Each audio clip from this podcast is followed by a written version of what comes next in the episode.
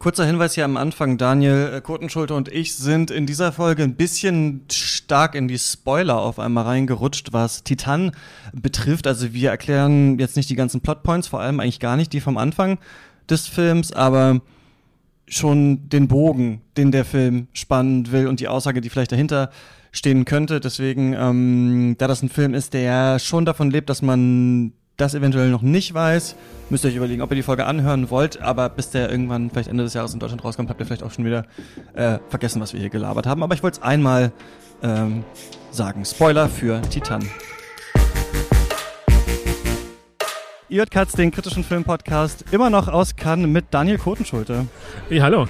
Und mir, Christian Eichler. Hi, äh, Daniel, du bist für die äh, Frankfurter Rundschau natürlich hier. Das wievielte Mal bist du in Cannes? Äh, das 20. glaube ich. Ich habe Geburtstag dieses Mal. Also das Cannes-Jubiläum sozusagen ja. feiere ich. Wie ist es für dich, dieses doch äh, recht andere Jahr? Ich finde es gar nicht so anders. Ich finde das Wettbewerbsprogramm auf dem Niveau ähm, eines guten Cannes-Jahrgangs, da kann man überhaupt nicht meckern. Und was ist so anders? Man geht ins Kino, schreibt drüber. Ticketing-System zum Beispiel, ich bin ja das erste Mal äh, da, deswegen komme ich jetzt immer auch überall rein. Weißt ich habe quasi mhm. eure äh, Horrorjahrgänge nicht mitgemacht, indem man immer so lange anstehen musste. Aber du verziehst schon das Gesicht, so schlimm war es gar nicht wahrscheinlich. Also ich finde es gar nicht schlimm. Ich finde das Ticketsystem okay. Ich habe keine Lust mit dem Handy rumzulaufen mhm. den ganzen Tag. Äh, und das muss immer aufgeladen sein, sonst kann man die Tickets nicht sagen. Ich hätte es lieber auf Papier, aber das ist der einzige Haken daran, man kriegt sie halt immer. Man kriegt sie sofort, man hat ein Ticket, man weiß, man kommt in den Film. Und ja, man muss nicht anstehen. Das ist schon eine gute Sache. Ja. Wie fandest du äh, The French Dispatch? Wir haben da äh, in der letzten Folge schon ein bisschen drüber geredet. Was, äh, wie, was findest du, hat Wes Anderson da angestellt jetzt mit diesem neuesten Film? Er hat eigentlich nichts anderes angestellt, als er immer anstellt. Ich finde, seine Filme werden immer mehr zu einem Wes Anderson Museum. Sie sind sehr äh, distanziert und sehr, ähm, ja, sehr äußerlich. Ich, ähm, ich, weiß, ich, ich, weiß nicht, warum er sich so emotional so zurücknimmt. Das sind ja Filme, die ähm, so in ihren äh, Referenzen und in ihren ironischen Brechungen aufgehen, dass man gar nicht weiß, wo der Filmemacher selber steht, außer was er mag und was er liebt. In dem Fall ist es hier der Journalismus, der gute Feuilleton-Journalismus. Das ist natürlich schön, wenn man einmal so eine Hommage an die eigene Arbeit sieht, da freut man sich. Ja, hast du dich erkannt in den Journalistinnen, die da gezeigt werden? Na, also die Figur, die Bill Murray spielt, der, der Redakteur ist natürlich schon der ideale Redakteur, den man immer gerne hätte. Und er sagt doch diesen schönen Satz irgendwie, schreib es so, als äh, könnte man meinen, dass du es absichtlich so geschrieben hast oder irgendwie so, ne? Ja, das ist jemand, der eben nur ab und zu mal einen Satz ändert und dann zum Besseren und lieber eine Anzeige rausschmeißt, als den Text zu kürzen. Ja, sowas wünscht man sich. Ja, aber du ähm, stehst auch jetzt so ein bisschen mit Verwunderung vor, dieser, vor diesem Weg, den Wes Anderson weiter beschreitet. Überhaupt nicht. Ich stehe gar nicht vor Verwunderung. Das ist einer von den Filmemachern, die einfach genau das machen, was man von ihnen erwartet. Und wenn man sie liebt, dann freut man sich, dass man genau das bekommt. Nur halt wie einen Maler jetzt, der im selben Stil ein anderes Bild malt, über ein anderes Sujet. Aber es bleibt absolut das Wes Anderson-Kino. Also wenn ich ein Buch über ihn machen würde, dann wäre das ein Pop-up-Buch mhm. mit schönen flächigen Abbildungen und ja. je, jede Menge Fußnoten. Du liebst ihn nicht? Doch. Doch. Also für dich funktioniert das so? Es ist halt ein Kino. Ich kann was, dich nicht äh, ganz lesen, was Wes Anderson angeht, deswegen klar. Es ist halt das, was es ist. Rein. Also ich, ähm, ich mag ja andere Filme lieber, das gebe ich zu. Ich mag lieber Filmemacher, die, ähm, die mich emotional berühren. Aber ich finde Wes Anderson ein Regisseur wie Peter Greenaway. Also es gab immer Regisseure, die, die formal, präzise, unheimlich klug ähm, äh, gesellschaftlich oder, oder ästhetisch oder, oder, oder historisch gearbeitet haben. Und das kann man dann bewundern, davor stehen und äh, in dem Fall sich auch extrem amüsieren. Aber für mich geht das dahin wie, wie das Meer. Ich kann davor sitzen und dann ist es irgendwann vorbei und dann ist es auch egal. Ging dir das bei Benedetta auch so? Also Benedetta ist... Ähm, äh, der Skandalfilm, den sie hier platzieren, normalerweise in die Mitte, aber jetzt war das schon mal im ersten Drittel. Das machen sie sehr gerne hier in Cannes, dass man einen Film hat, äh, wo man genau weiß, es regen sich Leute furchtbar drüber auf. Und in dem Fall ist es natürlich genauso erwartbar wie, wie ein schöner Film von Wes Anderson. Ja? Das ist ein, ein verhufen Edeltrash. Ähm, da weiß man, wo man dran ist. Ich äh, ich finde das äh, in sich einen absolut konsequenten und äh, gut gemachten Film, nur ein gezieltes Ärgernis. Und da bin ich auch voll dabei. Also ich, ähm, weiß nicht, warum ein Festival, das ein Problem hat mit der Repräsentanz von Frauen, äh, jetzt so prominent einen Film platziert, äh, in dem äh, Sexszenen wie aus Softpornos der 70er Jahre äh, präsentiert werden und ähm, letztlich äh, ja ein sehr ja, Altherrenästhetik, muss man schon sagen, auf, diese, auf das Sujet des Nonnenfilms äh, geworfen wird. Das ist ja auch nicht neu. Also es gab ja schon in den 70er Jahren Filme wie äh, wie hießen sie, äh, weiß ich nicht, irgendwas hinter Klostermauern oder. So Nunsploitation-Geschichten. Ja, genau. Und das, äh, bei Verhoeven ist es halt immer ähm, auf einem anderen Niveau. Der ist natürlich ein großer Filmemacher. Sein letzter Film, der hier lief, L, war ganz fantastisch. Mhm. Aber es sind ein paar Filmemacherinnen immerhin im Wettbewerb vertreten, unter anderem äh, Julia Ducournau mit äh, Titan. Eventuell kennt man auch ihren äh, Vorgängerfilm Raw. Ich ihn leider ähm, nicht gesehen. Und in diesem Film äh, geht es. Eigentlich haben wir zwei Filme hintereinander, die wir anschauen, hatte ich so ein bisschen das Gefühl, wir fangen an, äh, sehen die kleine Alexia mit ihrem Vater im Auto, sie tritt äh, wie wild hinten immer an den Sitz ran, sie nervt ihn, ähm, sie gurtet sich ab, äh, springt da auf der Rückbank rum, er will sie festhalten, zieht die Karre auf einmal gegen die Leitplanke und wir sehen nur von außen so einen Blutspritzer an der ähm, Scheibe und wir wissen, okay, irgendwas ist mit diesem Kind passiert, es kriegt eine Titanplatte ins, in den Schädel eingesetzt und äh, dann gibt es einen Zeitsprung und wir sehen sie in so einer ja Autoshow als so Striptease-Tänzerin ähm, auf so einem Auto sich da rekeln, bis ihr dann schließlich ein Mann zu nahe kommt, beziehungsweise sie äh, verfolgt. Und dann hat dieser Film, finde ich, so ganz viele, ich weiß nicht, wie das bei dir in der Vorführung war, ganz kleine Gewaltmomente immer wieder so alle fünf Minuten, sodass man wirklich äh, nicht so richtig, ja, du guckst mich ganz fragend an, nicht so richtig weiß, wo, wohin geht das jetzt eigentlich, diese Geschichte? Wird das jetzt ein ähm, Serienkillerfilm, wird das ein Actionfilm und dann irgendwann später äh, dreht sich das nochmal in eine andere Richtung. Ich hatte aber das Gefühl, vielleicht war das auch der Provokationsfilm in der Mitte des Festivals, den du gerade beschrieben hast, der mit Benedetta vielleicht ein bisschen zu früh kam, weil ich habe das Gefühl, das Kino hat aufgestöhnt vor Erleichterung eigentlich, dass es mal ein bisschen brachialer geworden ist. Also es ist der brutalste Film, den ich hier jemals gesehen habe. Ja? Ähm, ich finde die, ähm, die Mordszenen ähm, in einer Drastik ausgespielt, die ich wirklich imponierend äh, brachial fand. aber es ist ja nicht wie bei Verhufen ein Selbstzweck.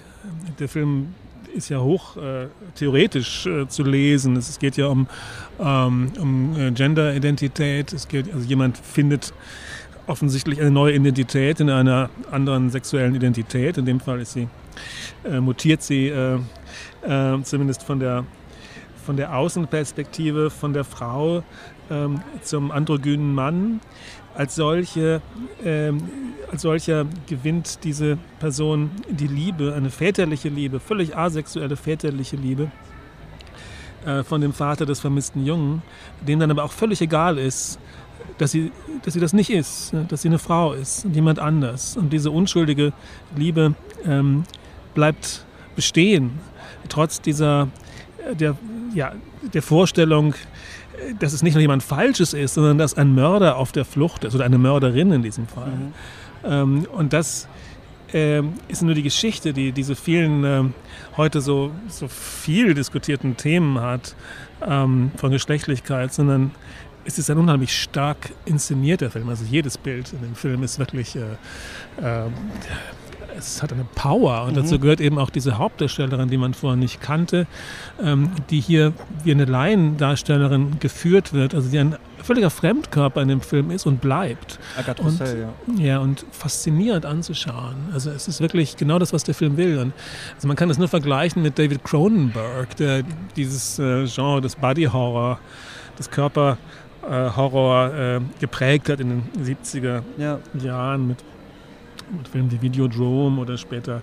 Wobei ich diesen Vergleich zu Crash irgendwie gar nicht so ganz hier sehe eigentlich in dem Film. Das habe ich jetzt oft gelesen, Crash 2.0 oder Anlehnung an Crash. Natürlich, es geht auch um Autos, aber was ich bei diesem Film irgendwie ein bisschen anders finde als bei Cronenberg, ist, dass er so gut Existenz ist vielleicht auch noch so, aber dass er so sprunghaft ist. Also, dass man wirklich eine Zeit lang nicht weiß, wohin geht es jetzt und dann wird das fast wie so ein ja, fast ich hatte das Gefühl, wie so eine Parodie auf so einen französischen Gesellschaftsdrama, Festivalfilm, der Vater mit dem Sohn, den er nicht lieben kann oder der lange verschollen ist und sowas. Und also diesen Turn habe ich null erwartet in dem Film, dass er sich dann so lange tatsächlich um diese, um diese Häuslichkeit auf einmal dreht. Und das fand ich irgendwie sehr überraschend. Ich weiß nicht, ob ich es befriedigend. Ich hätte mir auch gerne noch eine weitere Stunde angeschaut, wie dieser brachiale Kreislauf aus dem Anfang immer weitergeht, aber frage mich jetzt, ob das nicht vielleicht eine einfache Bedürfnisbefriedigung für mich gewesen wäre und es nicht tatsächlich intelligenter ist, den Film so äh, weiterzuerzählen, wie das da passiert ist.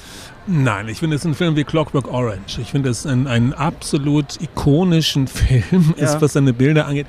Äh, vielleicht nicht so bedeutend wie Clockwork Orange von Stanley Kubrick, aber ein Film, der, der eigentlich ein Gesellschaftsbild zeigt, also eine Gesellschaft im Umbruch, die die Werte von Familie ähm, oder Emotionalität ähm, sind äh, bedroht.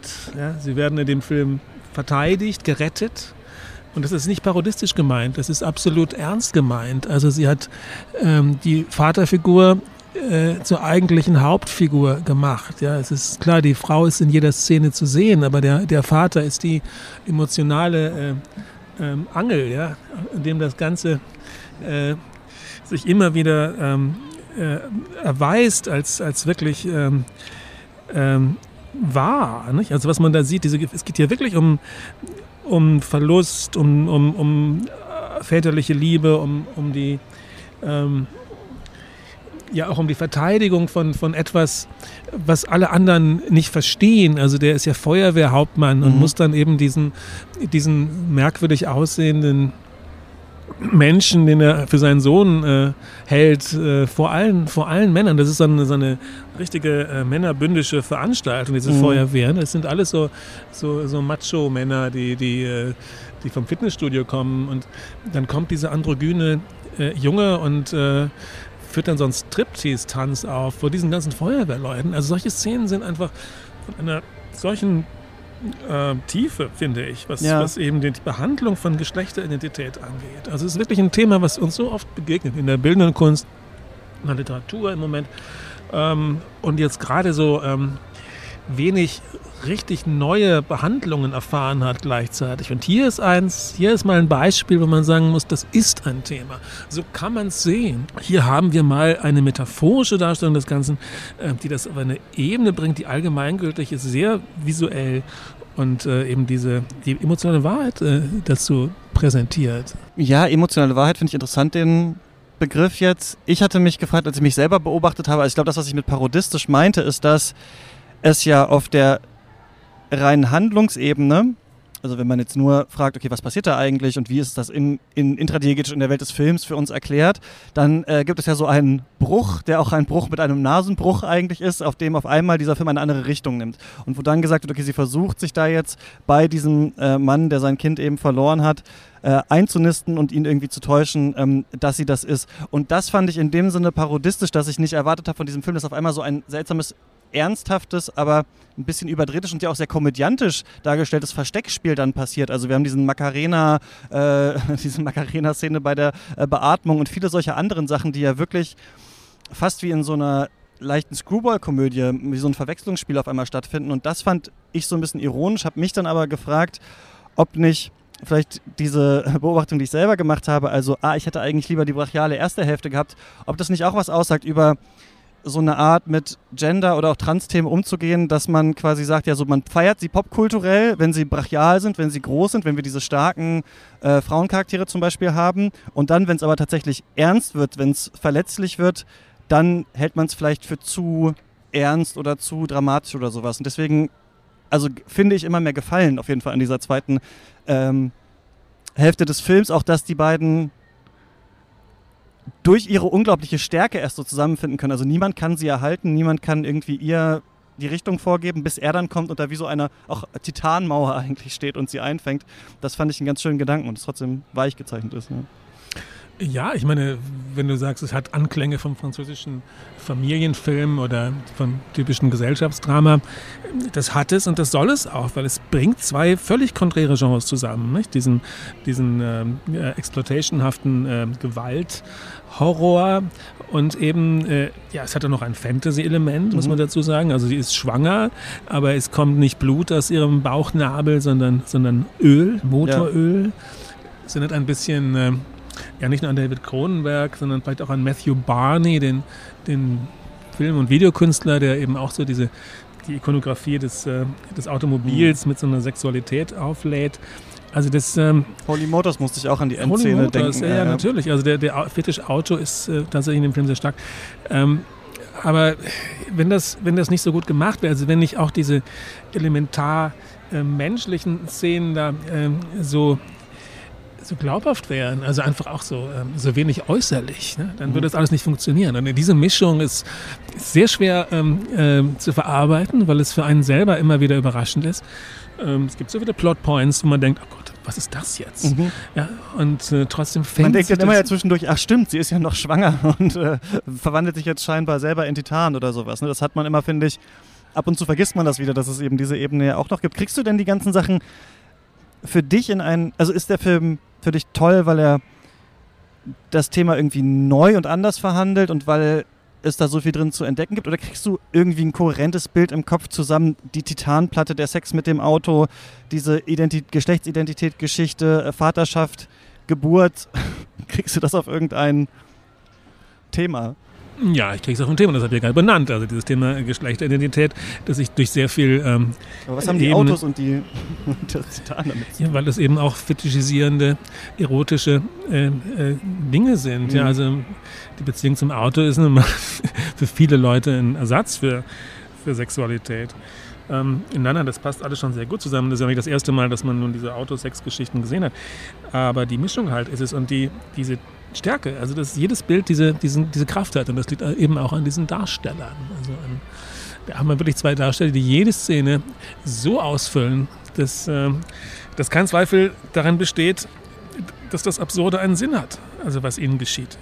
Ja, Vincent Landon ist der andere. Ist es, äh, du äh, schwärmst so, ist es für dich der beste Film bisher, den du hier gesehen hast?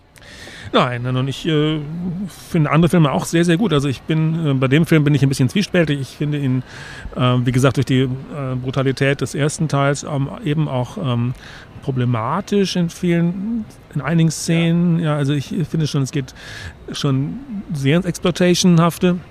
Da muss man mal fragen, ob man das Ich finde, er hält sich immer gerade, also gerade wenn man denkt, jetzt wird der Nippelpiercing wirklich ausgerissen und wir sehen es, hält er sich immer gerade zurück. Also ich finde, er, er wir haben neulich über Possessor zum Beispiel gesprochen, da, da werden ja noch ne, vom Cronenberg Berg, äh, Spross, äh, da werden dann noch Körperteile anders zertrümmert. Ich fand, dass der hier gerade so immer auf der auf Messers äh, Schneide tanzt. Ja, ist halt die Frage, ähm, muss man es sehen, will man es sehen, was bringt es? Es gibt ja ganz tolle äh, Brutalität in Filmen. Also das berühmteste Beispiel ist, glaube ich, der andalusische Hund von Buñuel, wo das Ja. Auge zerschnitten wird. Ja, das ist eine Szene, die, die sich nicht abnutzt und im künstlerischen Film eine absolute Berechtigung hat. Und das ist hier eben genau der Kontext, wo sowas eigentlich eine Berechtigung hat. Deswegen, äh, wenn ich, als ich es gesehen habe, dachte ich, scheiße, was wird das jetzt? Ähm, aber es wurde, wurde, wurde ja was. Also es wurde ja nachgeliefert. Was mochtest du noch, was du gesehen hast? Ja, ich mag von Mia Hansen und Love Bergman's Island sehr gerne. Das Mhm. ist jetzt die, äh, das Feel-Good-Movie im Vergleich zu dem. Was hast du daran erkannt? Wir haben äh, viele, mit denen ich hier gesprochen habe, waren doch eher ratlos äh, diesem Film äh, gegenüber. Was mochtest du daran? Nö, also das ist ein Film, der etwas macht, was man früher häufiger gemacht hat. Man fährt an einen Ort und entwickelt vor, an diesem Ort, in diesem Fall ist es die Insel, wo Ingmar Bergmann gelebt hat und wo heute ein Museum ist, mit den Menschen, die man dort trifft, äh, eine Situation. Das berühmteste Beispiel ist von Rossellini Reisen in Italien oder auch Stromboli von Rossellini, der hat das eben erfunden, diese Mischung aus dokumentarischem und ähm, erzählerischem Film. Ähm, alles Filme, die Ingmar Bergmann beeinflusst haben. Und äh, dann entsteht aber etwas ganz Untypisches, nämlich diese beiden Menschen, die sich da aufhalten, um Drehbücher zu schreiben, die ähm, sind überhaupt keine absoluten Bergmann-Fans. Das ist, sie kennen Bergmann, also vor allen Dingen der, der Mann, den Tim Roth spielt, der hat schon Bergmann äh, mit der Muttermilch aufgesogen. Die Frau ist jünger, eine andere Generation und hat eben ähm, nicht so diese Fanbeziehung dazu. Und äh, dazu kommt es auch gar nicht. Also das ist überhaupt kein Fanfilm über Ingmar Bergmann, aber es passiert so allmählich etwas sehr Bergmannhaftes, nämlich dass ein Traum äh, Realität wird. Also dass das Träumen sich mit dem äh, vermischt, was wir gerade erleben. Also es ist wie in dem Film, den Bergmann auf dieser Insel gedreht hat, wie in einem Spiegel oder auch anderen Filmen von Ingmar Bergmann, Die Stunde des Wolfs oder Persona oder, oder Die Zauberflöte. Oder wir haben immer wieder bei Bergmann diese Elemente, wo etwas Traumhaftes mit dem Reellen in äh, Verbindung gebracht wird.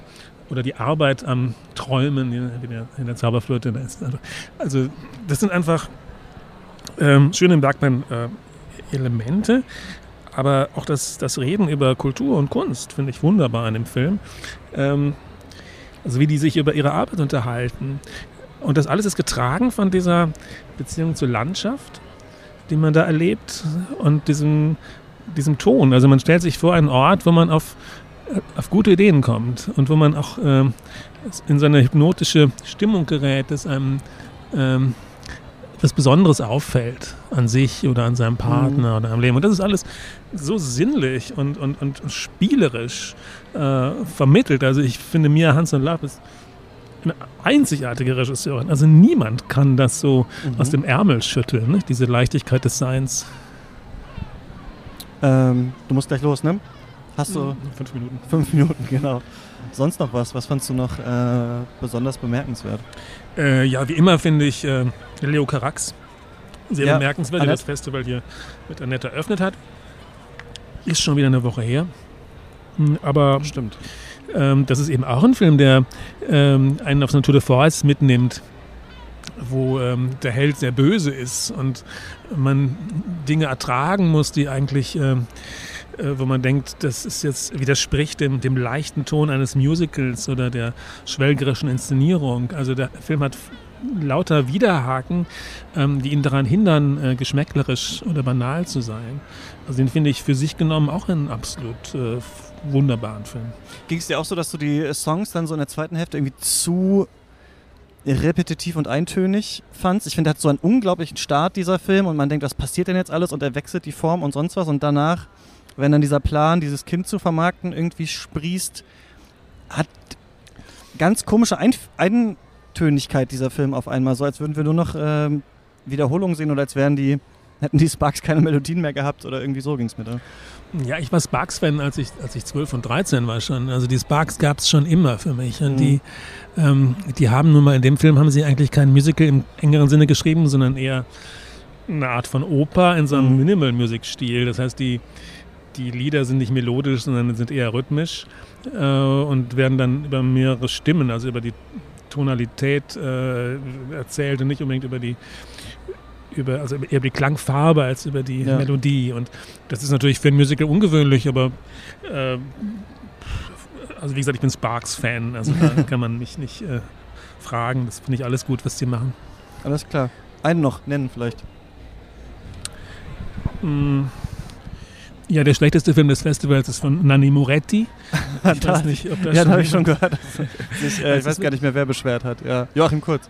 Ja, das würde ich bestürzen, also zu sehen, wie jemand, äh, der hier mal gewonnen hat, äh, mit das Zimmer meines Sohnes, fast äh, da alles demontiert, wofür mhm. man ihn mal äh, gemocht hat. Vor allen Dingen seine, seine linken Ideale, die hat er über den, über den sein, Haufen geworfen? Ja, die sind einfach futsch. Also es, man, es, der Film spielt in einer einzigen Klasse.